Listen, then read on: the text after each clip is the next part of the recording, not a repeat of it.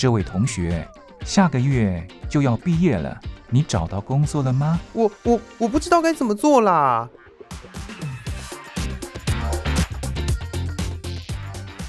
想找工作，却不知道该从何着手；想换跑道，却不知道自己能不能做得来。收听职业相谈所，让各行各业的前辈为你指点迷津。在职场上迷路的人啊，一起来寻找你的栖身之所吧！欢迎收听职业相谈所。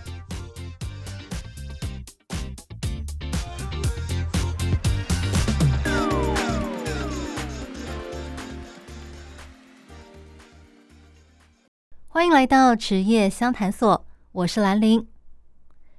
现代是一个非常容易取得资讯的时代，哈。不管你是收听广播、打开电视、打开电脑，或者是打开手机，你都可以看到各式各样的新闻。这些新闻都是由许多的记者实际采访报道出来的。为了要把重要的消息传达给社会大众，记者会出现在许多重要的场合，他们也可以去一般人不能去的地方。所以，这个工作也引发了许多人的好奇心。那今天就为大家邀请到一位现职的报社记者佳怡来跟我们聊聊，她是如何成为一名记者的。佳怡你好，主持人跟各位观众大家好。哎，你好。那么哦，我想问问佳怡哦，就是你现在在报社工作四年了吼？对，目前已经在报社担任文字记者四年的时间。你是怎么找到这份工作？你是新闻系的吗？对，我是念世新大学新闻系毕业的。其实我在大学的时候是在补习班跟呃家教的兼职。那后来是因为基于觉得自己还是喜欢媒体工作，还是希望能够当记者，所以呢就在因缘机会有朋友的介绍之下，然后来到报社工作。哦，所以是朋友告诉你说，哎，如果你还是希望走你的大学本行工作的话，那我知道什么什么单位在呃招人，所以就介绍你去招考看看吗？对，然后我那时候就想说，因为毕竟自己还是新闻相关科系毕业，然后还是想当记者，所以就给自己一个机会，然后就决定去报社当记者。哦，了解了解。那你当初为什么会想要去考新闻系呢？考新闻主要是因为我妈妈她以前想当记者，但是因为她不是新闻相关科系毕业的，然后后来她有去考，但是没有没有上，然后她就有跟我说，其实当记者可以去到很多一般人没有办法去到的场合，然后可以去采访，多认识很多人，然后呃增加自己的见识也好哈，就是说增加自己的阅历，就是。都有好处，所以他就有希望我可以从事这个方面。那我也不排斥，因为个性也蛮喜欢聊天的，然后也喜欢跟人互动，所以就决定说，哎，念新闻系也是一个不错的选择。哦，原来如此，而且真的很幸运的，就学以致用呢。是，对，我觉得其实现在其实蛮多朋友蛮羡慕我的，就是他们觉得说。诶，居然可以找到一份自己，算呃自己说自己专业好像有点奇怪，但是就是觉得说，诶，自己也喜欢，然后也做的有成就感的工作，他们其实蛮羡慕的。那么，呃，当你进了报社之后，你主要是负责哪些路线或是单位呢？我目前主要是负责医疗线，然后呃，在立法院也有。一个固定的线路就是，呃，会有长官去报告，然后听委员的咨询。了解。刚刚讲说军医院的部分啊，这个路线是你自己是你自己可以争取的，还是长官分发的呢？当初其实也是有机会去采访，而采访多了，长官就说：“哎，那你就是这方面有经营，那这这条线就给你。”专门给你跑了，然后我就说好啊，可以啊。所以一开始是没有固定的路线，是很多都跑，只是长官会看你好像在哪个方面比较擅长，然后就把你让你以那个路线为主嘛？对对对，是这样子。就是因为一开始可能他希长官会希望说多方尝试，就是各种采访都会让你去，所以后来就是发现说，哎，我在医疗这方面的经营比较 OK，那就让我去专门经营这条线了。嗯、呃，你可不可以简单描述一下，就是作为一位记者啊，你一天，好比说你一天的流程大概是什么呢？其实从真正执行采访前，就需要先规划，呃，就是规划，然后还要联系，呃，你先写好大概的大纲以后，然后跟你的受访者做联系，然后跟他约定时间以后。呃，其实在这之前也是需要做蛮多功课的，因为你必须问到一些很专业的问题，因为医疗线有时候其实不太好写，那你就是要先去搜寻一些资料，然后看一些网络上的新闻，然后才了解到说，哎，这个技术啊，或者这这个医疗这方面的知识有哪些，然后这样问出去的问题才不会让人家觉得好像。没有做准备，所以前置作业其实我觉得也蛮重要，也是需要花一点时间去做投入跟准备的。那等到采访，像呃早，如果是约早上的采采访的话，那就是会先跟受访者做先简单闲聊一下，就是说，哎，我们今天大概的采访流程是怎么样啊？然后呃，跟他大概了解一下，先了解一下。我们今天主要的主题是讲哪一个部分，然后才去真正做采访的工作。那回来以后，因为我们其实也要摄影，对，当文字记者，我们报社的工作是文字跟摄影都是要一条龙一个人做的，嗯，所以呃，回来以后写稿，然后还有修照片这个部分也是自己要负责，所以大概一整天就是。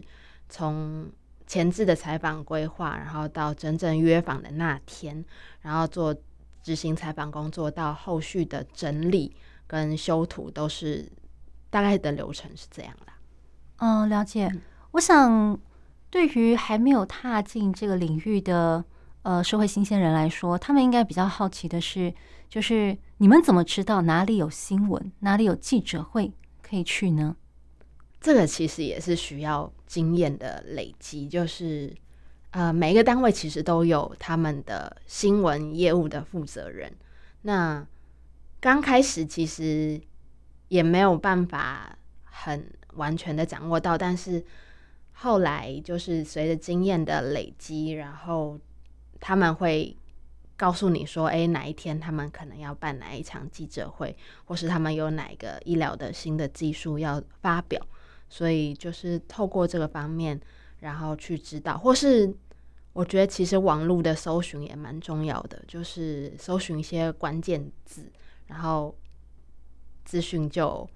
可能会出来，然后就是用网络的科技也可以辅助你做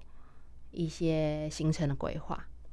了解，所以也就是说，呃，每个单位，好比说，可能今天呃某个公司。某个医院，或是说某一间企业，它可能有一个呃新闻联络的对外窗口，那它要办活动、要办记者会，或是要办个什么开幕式之类的，它就会通知记者前去采访，这样子吗？是是是，对。然后另外有一些行程可能是呃公布在网络上的，例如说，呃，好比说像是上个月耶诞节前夕的时候，那个时候全台都有很多的。耶诞市集之类的相关活动，那可能你们会从网络上去搜寻说，哦，有这样子的活动，那我可能当天去采访，然后拍照片、拍影片、写报道，告诉读者说，哦，今天这里有一个很盛大的活动，这样子吗？是因为像主持人提到的，就是这呃，可能比较关于关于生活民众很常知道的。呃，一些节庆活动也好啦，或是一些平常假日办的一些市集，或是呃演唱会之类的，通常大家会比较知道的议题，那我们也会去做呃专题的报道，就是因为我们像我们报纸的话，呃，就是有版面是给呃跨版的，做生活的专题，那这时候就会很需要很多很漂亮的图片。嗯，那像活动就是会有很多人潮啊，会有表演啊，会有摊贩啊，那这个的画面就是会呃很吸引人，所以就是这个活动面向的话，我们也其实也蛮注重的。那文字我们通常会介绍活动，然后也会介绍一些诶周边的景点啊，或是呃呃比如说拍风景的话，那也会跟大家说，诶拍风景可能。有一些小技巧，摄影的小技巧跟大家分享，都有都可以在版面上面有一些运作。了解，所以这个就是有的时候我们看报纸的时候，它可能会因一些呃特别的节日或者是期间，它可能会有一个啊，好比说系列报道之类的这样嘛。好比说像呃春节即将到来，那它可能就会有一个春节期间，你可以去哪几间庙里面走走拜拜，又或者是你可以去。哪些地方，呃，森去他们那边的森林，或者是说有一些赏花的景点可以合家出游，因为春节大家都一起出门嘛，是，所以可能会有这样子的系列报道。有有有，其实像过年过节，大家放假也比较多时间可以出去外面走走。那我们也会推荐说，哎、欸，他们可以去哪边参观哪一些展览啊，或是到外面去做踏青啊，都是蛮好的规划。然后我们就在网络上搜寻。资料，然后做整理，然后就是配一些漂亮的图片，让大家赏心悦目。了解，所以这么说来，在你当了记者之后，感觉上应该真的是，呃，去参加过很多的活动，然后也见识过不少世面哈。就像你妈妈讲的那样子，可以去一般人不能去的地方，然后看到一般人没有办法亲眼所见，或是知道很多人不知道的事情，这样子。是，就是因为记者就是第一线，然后就是前往这个采访的现场，所以会比一般民众早知道这件事情。对，那像疫情其实也是，像之前啊每天都有开疫情的记者会，我们其实也也都有派人，初期啦，初期都有派人去参加疫情的记者会。那所以就是会知道这个。一些政策的面向的改变啦，或是知道一些呃该如何预防，或是有一些新的措施，都会比较第一手的来知道说，哎，我们有一些新的资讯，可以透过我们的报道让民众更了解。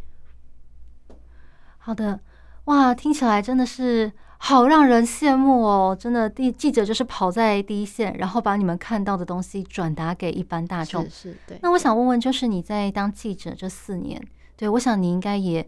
应该是见识到了不少一般人看不到的东西。那有没有什么让你印象特别深刻的呢？如果因为我在医疗线经营蛮久的，呃，如果要说印象最深刻的事情，应该是呃，我们一年一度有一个医疗科技展。医疗科技展，它是其实呃是集结了全台湾的医疗体系，然后在南港展览馆那边有办一个很大规模的，大每一家医院都可以展示自己的创新研发，那就是每一个展区都有每一个不同不同的主题，然后。他们也会规划一些，请一些医师、护理师来做分享，临床上的一些案例啦，或是他们在临床的工作上面发现有哪一些是呃医疗的器材也好，或是技术也好，都有所精进的部分，他们就会展示给大家看，所以还蛮新奇的。虽然说就是有一些医学领域的知识真的比较艰涩一点，但是。其实他们慢慢也透过一些呃与生活有连接的技术，像是呃呃我们一般医生开刀，他们可能会用一些特殊的装备来协助他们开刀，或是现在有很多 VR 或是 AR 的系统来协助医学生的训练，让他们可以诶不用真的去找一位病患来，然后就可以用虚拟实境的。方式呢，来练习说，哎、他们现在呃，可能在急诊室的处置，哎、应该要照哪照哪一些步骤去去走，然后也可以让他能够，因为是模拟的场景嘛，也但是也都模拟的蛮逼真的，因为我当时也有直接自己去试试看，真的是很逼真，然后也有呃一些急诊室的器材啊，可以让你哎直接手去抓啊，然后就是哎我现在第一个步骤是什么，然后接下来我应该要去做哪一些处置，所以这些系统都很完善，就是可以帮助，也可以让民众了解到，哎医生的工作大概会是哪些，然后可能因为一般民众也没有办法常常在医院生活，所以他们就能知道说，哎医生。平时的训练也好，或是呃他们的技术的提升，都是有随着时间或是随着经验去做进阶的提升的。哦，确实，现在这个 AR 跟 VR 已经应用在很多的方面，特别是医疗跟训练的这一块，那确确实也是帮了很大的忙。我自己之前也有体验过那个 AR VR 的技术，我最早体验的一种是。它在一个铺了草坪的地上放了一根木条，然后说：“请你带着 VR 的装置走上那个木条。”当我带上去的时候，我发现我周围的景色已经变成了一个工地，然后我脚下踩的是一条铺露在空中的钢筋，我要从这一头走到那一头，然后我左右两边就是万丈深渊。那个大楼大概有几十层高，我吓死了，我超级害怕，我感觉到那个周围就是。一望无际的空间，我感觉风在吹，嗯、我好紧张。但是当我把那个 AR VR 眼镜拿起来的时候，它就只是摆在地上的一根木条。对，我心想，这就这样而已啊，跟摔死什么的差了十万八千里，没有这回事。所以我又戴上眼镜，然后继续往前走。但是我得说，即使我心里知道这只不过是放在地上的一根木条而已，随便三岁小孩闭着眼睛都可以走过去。是，但是在那个 VR 场景的那个。逼真之下，我没有办法走过去。我走到一半我就放弃了，因为那个真的是太逼真了。嗯、对，所以，嗯、呃，我有见识过 AR、VR 的那个逼真的威力。对，所以就是对于医学生也好，或是对于民众，也可以更认识这份工作。就是说，医疗这个工作真的很辛苦，然后也是需要很多专业的训练才能够成为一位专业的医师。嗯。嗯确实，所以说这份工作让你接触到了，就是你可能以前没有机会接触，或是说无法想象的，不管是在 AR、VR，还是说在医学领域的这一块，甚至说可以从医生的角度来看，说这个病患要呃如何处置啊，这样子的。对啊，所以这样听起来，感觉上要作为一个记者，首先要依照刚刚聊的听起来，可能要第一个，他必须要。有机动性，随时保持在一个可以出勤，说出发就出发，然后说走就走的一个状态，像个背包客一样嘛。是是是，对，因为就是像刚刚说的，新闻事件有时候真的很临时，然后可能突然长官有说，哎，本来你既定的行程是某某一些，然后可是因为临时插进来了某一件很重要的事情，所以你就必须照呃呃。啊、呃，可能原定的计划就必须先延迟，然后再去啊、呃、跑那个最重要的事情。对，再来是刚刚提到的，就是你说在采访之前要先做功课，对，所以可能要事先阅读一些资料，或者是平常就要看很多新闻，不断的累积自己，充实自己的知识。对，因为像我们在外面也会遇到其他家的媒体，那当然每一家的属性不一样，所以他们。像我们有联访的时候，呃，嗯，如果别家的记者在问问题的时候，然后但是你不知道这个议题，那这时候就会比较麻烦的，就是说，嗯，他可能讲的，然后呃，他没联访的那个对象回答的你都不了解，那这样就会有一点麻烦，可能你要等结束以后才去，哎，我好像有这件事哦，对。当呃，在联访的当下，你就会有点措手不及。再来，呃，你刚刚提到就是记者去跑记者会啊，或是各项采访，他们的你们的消息来源是各个单位，他们都会有一个新闻的联络人，负责跟记者说：“哦，我们这里有办活动哦，欢迎来采访。”这样，嗯、所以当记者 social 这个跟人交际的能力也是必要的嘛？没错，因为就是你首先你。不能太怕生，就是因为像我自己蛮喜欢聊天的，所以有时候其实有一些采访的线索是透过聊天取得的。嗯、可能呃在跟不同的呃医院也好，或是单位也好，嗯、跟他们聊天的过程，可能一开始只是话家常，但是后来，嗯、可能他也不经意的说出了一些专业的东西，或是说出一些很值得报道的题材，然后我就会说，哎，那，哎，可能主任或是院长，你这上次有提到说哪一个哪一个部分，那我觉得还蛮不错的，那个技术可不可以，我们就是也可以做采访报道，然后他们也会很开心说，哎，那可以啊，可以啊，那我我当初都已经忘记了，还好你有记得，就说这件事情。然后就是这个议题也是可以报可以做报道的，可以让更多人知道。了解。再来还有提到，就是当初你妈妈建议你推荐你去考新闻系的原因，是因为这个工作可以让你呃去很多人不能去的地方，看很多人无法进入的那个场合，看到那些东西，然后对，就是可以体验很多新鲜的不同的事物。所以当记者是不是要有好奇心？也是，就是你，呃，会去说，哎，呃，这个呃，可能观察力加上好奇心，你看到了别人没看到的东西，或是你，呃，在采访过程当中，然后突然觉得，哎，突然想到了哪一个其实很重要的点，然后，呃，可能别人没有注意到的，或是，呃，刚刚说好奇的话，就是你可以一直问为什么，就是哎。啊，不好意思，我其实不太知道这方面的问题，但是你可以再帮我说详尽一点吗？然后就是希望他能够多说出一点，然后多问一点问题。呃，也不要怕说对方觉得烦啦，因为他们其实也都人都很好，然后也都很愿意分享说自己的所见所闻。所以就是你多问他们，然后自己多了解，也可以让除了自己增增长见闻以外，让自己的报道也能够更丰富。了解，所以当记者除了要有好奇心之外，还要有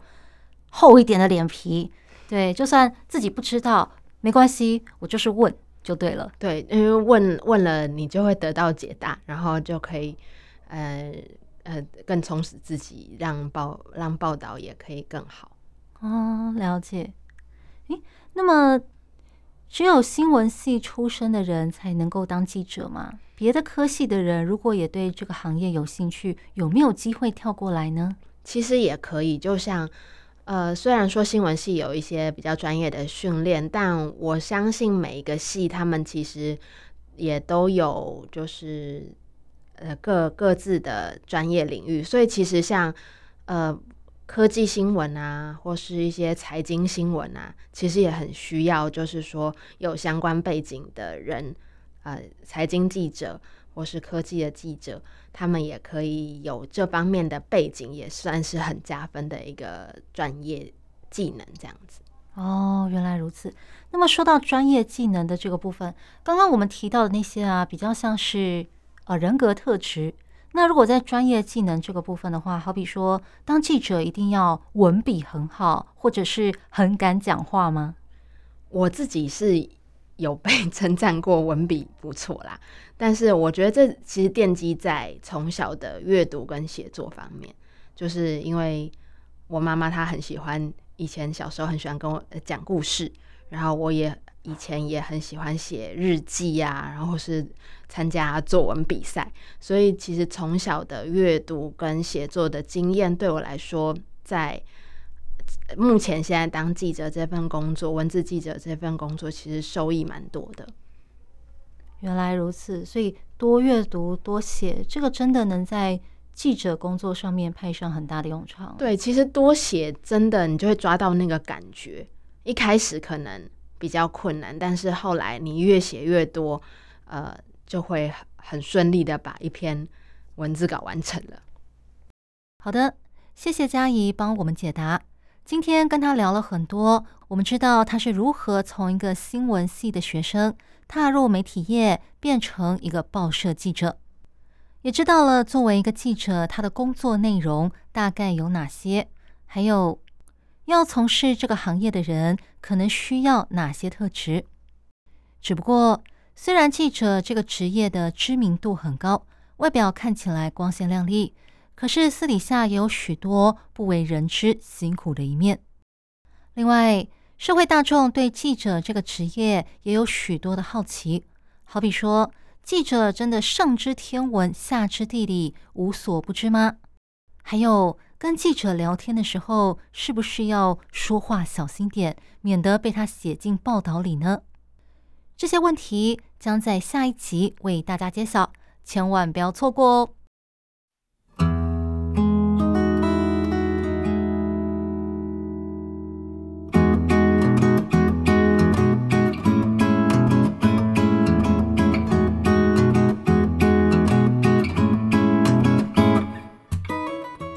欢迎光临，这位客人，要不要试试看我们期间限定的甜点呢？哦，期间限定的啊？对，这是老板为了特殊节日做的，每一次的口味都不一样，只有现在才有卖哦。要不要试试看呢？好啊，那给我来一份吧。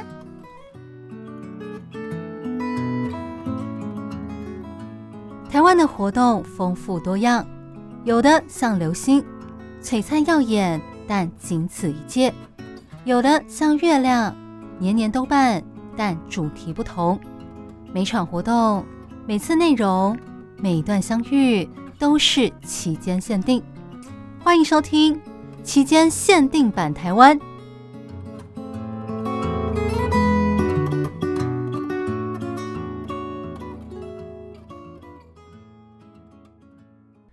欢迎来到期间限定版台湾这个单元，我是兰陵。距离春节还有大概一个多礼拜的时间，不晓得大家是不是已经开始在采办年货了呢？那说到办年货，台湾也有几条知名的年货大街，其中一条就是位在台北市的迪化街。这里是一条老街，有许多古色古香的建筑，还有很多卖中药还有干货的店家。每年一到春节前夕的时候，就会有许多摊贩聚集到迪化街上来，然后人潮就会把这一条街挤得水泄不通。很多人携家带眷，趁着周末前来采办年货。如果家里有单身的男女，还可以顺便在这一条街上的霞海城隍庙里拜拜月老，希望好姻缘能够赶快来。之前受到疫情影响。迪化街已经连续两年没有举办年货大街的活动了。那今年因为疫情趋缓，年货大街再度热闹登场。今年迪化街的年货大街活动从一月六号就开始登场，要一直摆到除夕，而且店家还会现场提供试吃，只不过都是采用独立的包装。客人如果吃了喜欢，就可以买一点回家。除了刚才提到的台北迪化街之外，台南的新化年货大街也在魁违两年之后重新盛大登场喽。这个活动，台南市政府，台南市政府从二零一二年起就每年举办这个活动，而且据说，台南市政府从二零一二年起就固定每年举办这个活动。而且据说每年都可以吸引超过二十万人次，创下两千两百万元的业绩。只不过受到疫情影响，他在二零二一年喊卡，去年则是因为传出有确诊者参与，所以活动也临时停办了。而今年确定要从一月十三号到十九号登场，参与的店家摊数高达一百六十五摊。可以想象，到时候一定会是非常的热闹，可以说是南部乡亲的年度盛事。而在云林县斗六这个地方，它也有举办年货市集，只不过它除了可以采买年货之外，它还可以赏花灯跟吃茂谷柑。什么是茂谷柑呢？茂谷柑是台湾早年从美国佛罗里达州引进试种的一种柑橘的品种。它一年只有一收，外观看起来就是小小圆圆的，非常可爱。而且它的皮薄多汁，味道酸酸甜甜，而且非常的浓郁，很好吃，在市场上非常受欢迎。来逛云林斗六的年货大街，就可以吃到这种美味的水果喽。各位伙伴们，你家里的年货买好了吗？刚才播放的歌曲是由黄品源所演唱的《新年快乐》，在这边提早跟大家问候一声。除了年货大街之外，考虑到春节期间很多人会携家带眷出门去玩，所以有一些适合呃合家出游的活动也陆续开跑了。像彰化县在去年的年底，也就是十二月三十号的时候，就提前公布了一个二零二三春游彰化赏花海活动。这个活动它主要是串联了彰化县内的八个乡镇，然后这八个乡镇都会有不同的花海活动，好比说像是波斯菊、向日葵以及百日草等等。每个乡镇展示的花海不同，所以它花海的样貌以及它的花期都不一样。总括来说，会一直展示到大概二月上旬的时候。以前我搭车的时候，曾经偶然在乡间看到了一片向日葵的花田，我当时觉得非常的惊奇，所以我就下车，然后走进了那一片花田。不晓得是谁种的，而且它也没有特别围起来，所以我就走进去看看。坦白说，虽然我从呃新闻的照片或者是一些网络上的图片，还有影片里面看了很多像这样子的花田。但是实际去看到的时候，还是觉得非常的漂亮，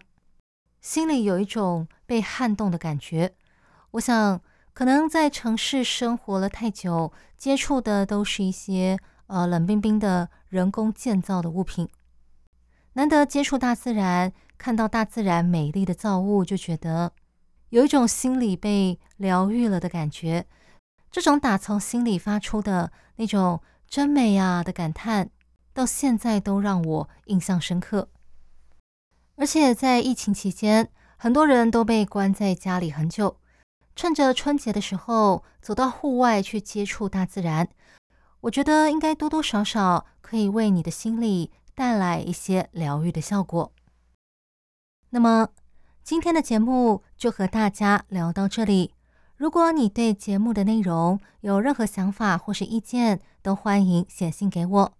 我的电子信箱是 l i l i 三二九小老鼠 n s 四五点 h i n e t 点 n e t，实体信箱是台湾台北北门邮局第一千七百号信箱。我是兰陵，那我们下一集节目再见喽，拜拜。